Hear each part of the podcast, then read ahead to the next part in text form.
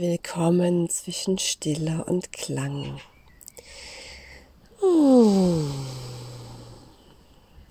Hier kannst du zur Ruhe kommen und herausfinden, was deine Seele wirklich will. Ja, ich mag heute mit euch teilen ein paar kleine Erkenntnisse über die ungeliebten Teile, die ich so nicht haben will an mir und wie sich das gerade im Außen zeigt. Und ja, welches Geschenk darin liegt, auch die Anteile liebevoll willkommen zu heißen. Ja, total schön, dass du mir wieder lauschst und ich praktiziere im Moment für 21 Tage mit der göttlichen Mutter. Und es geht dabei ganz viel darum, dass ja, die göttliche Mutter alles, alles Leben liebt. Dass alles, was aus ihr gekommen ist, von ihr geliebt wird, egal wie schön die Form ist, in der sich diese Schöpfung zeigt oder wie vermeintlich hässlich sich diese Schöpfung zeigt. Und es gibt so den bewertenden Anteil in uns und auch im Großen und der, der will es immer schön haben, der will es liebevoll haben und der mag das nicht, wenn's, wenn's, wenn sich wütend, aufstampfend, traurig, ohnmächtig fühlt. Wenn es einäugig ist, amputierte Beine und Arme hat, zerzauste, zottelige Haare. Aber die göttliche Mutter liebt alles, ja. Und ganz oft versuchen wir, da versuche auch ich, äh, ja, mich möglichst schön zu zeigen und in der Welt auszudrücken, ganz oft auch in einem Bestreben, gemocht zu werden, geliebt zu werden. Wenn, wenn mich alle mögen, wenn mich alle lieben, dann, ja, dann, dann bin ich irgendwie, dann fühle ich mich geliebt, aber dann, dann fühle ich mich auch sicher, ja. Und die Wahrheit ist, wenn ich mich in, in das Herz der göttlichen Mutter entspanne, wenn ich mich in die Liebe des Lebens hinein entspanne, da bin ich wirklich sicher. Und ich kann die Anteile von mir, die, die wütend sind, äh, die sich ohnmächtig fühlen, die getriggert sind, die wehtun, die kann ich mal wahrnehmen, anstatt die immer nur wegdrücken zu wollen.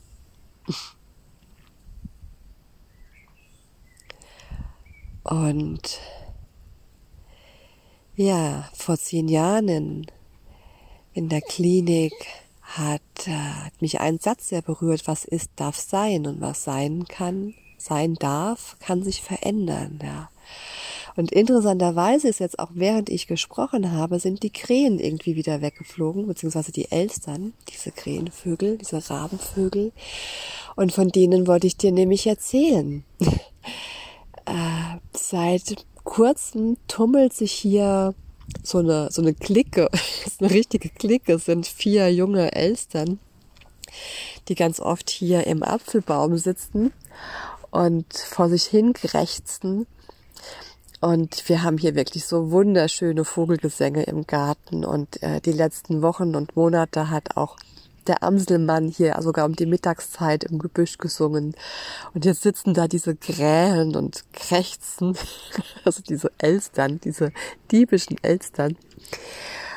Und ähm, und ich dachte dann auch so, oh nee, die Elstern, die, die holen, glaube ich, auch junge Vögel aus anderen Nestern und ähm, Oh, die, das klingt auch echt nicht schön. Und äh, Sie haben dann zwar hier auch so am Teich im Wasser gebadet und das sah auch total putzig aus und ich habe mich auch darüber gefreut. Jetzt kommen sie auch gerade wieder. Vielleicht hört ihr sie. Und ja, ich habe dann nämlich einmal hier gestern bin ich zu dem Apfelbaum hoch, wo diese Elstern dann ganz gerne sitzen und vor sich hin krächzen und wollte ihnen signalisieren, hier Kumpels, wollt ihr euch nicht vielleicht ein anderes Dach suchen oder so? und dann bin ich da hochgegangen und die Eltern sind dann auch äh, weggeflogen. Und was aber passiert ist, ist, dass da ein paar andere kleine Vögel auch mit äh, im Baum und im Gebüsch saßen und die sind auch weggeflogen. Ja, und das hat mir ganz deutlich gezeigt, ja, wenn ich versuche, das, was, was ich als nicht schön bewerte, nicht begrüßenswert, was ich so nicht haben will, wenn ich das versuche zu verscheuchen, dann verscheuche ich auch all das Schöne mit, ja.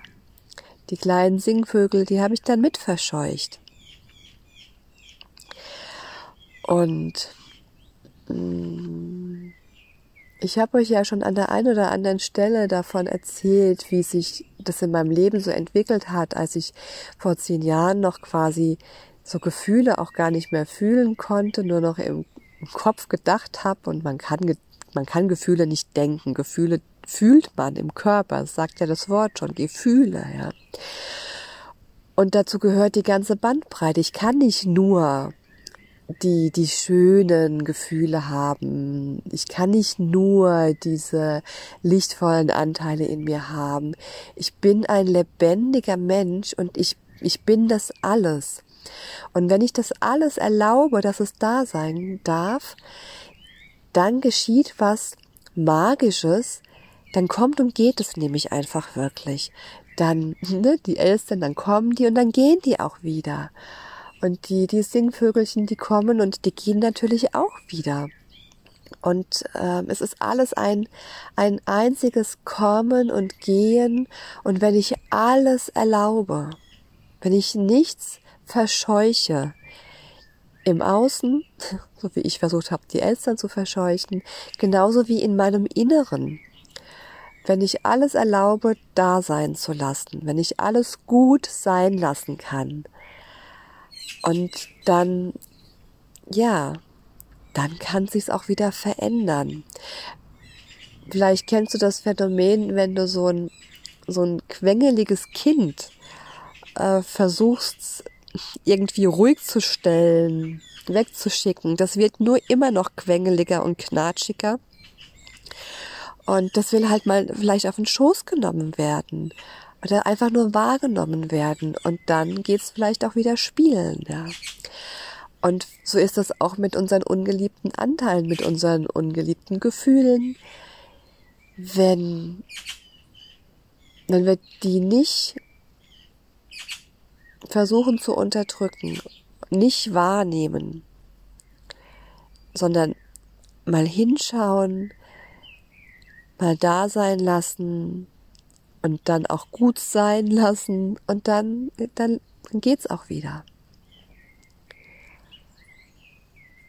Ja.